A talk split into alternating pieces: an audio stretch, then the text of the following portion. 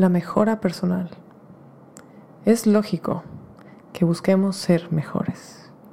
Toda nuestra vida nos han dicho que la práctica, la constancia, lo son todo.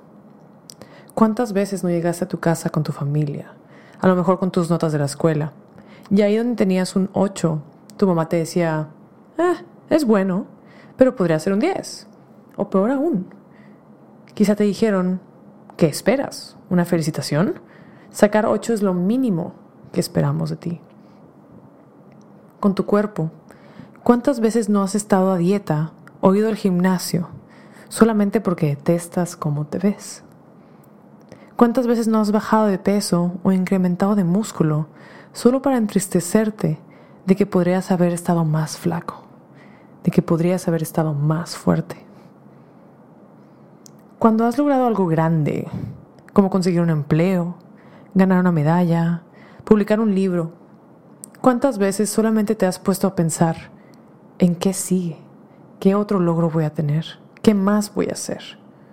¿O qué pasaría si nunca vuelvo a tener un logro como este? Sí, buscar ser mejores es lo que se nos ha enseñado. Pero ¿cuándo vamos a ser suficientemente buenos?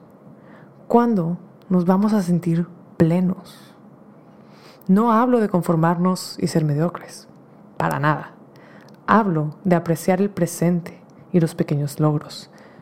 Porque ¿cuánto músculo es suficiente músculo? ¿Cuántas medallas, títulos y reconocimientos son suficientes? ¿Suficientes para qué? ¿Para amarnos?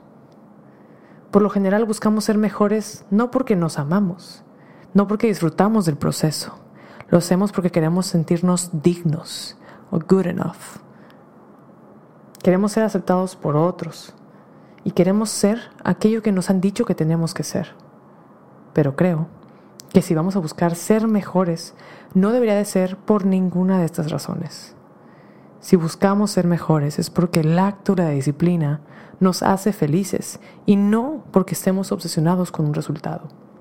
Buscamos ser mejores para enriquecer nuestra experiencia, nuestra vida, para seguir aprendiendo y compartiendo, no para complacer a nadie más que a nosotros mismos, desde el amor y la empatía hacia nuestro proceso.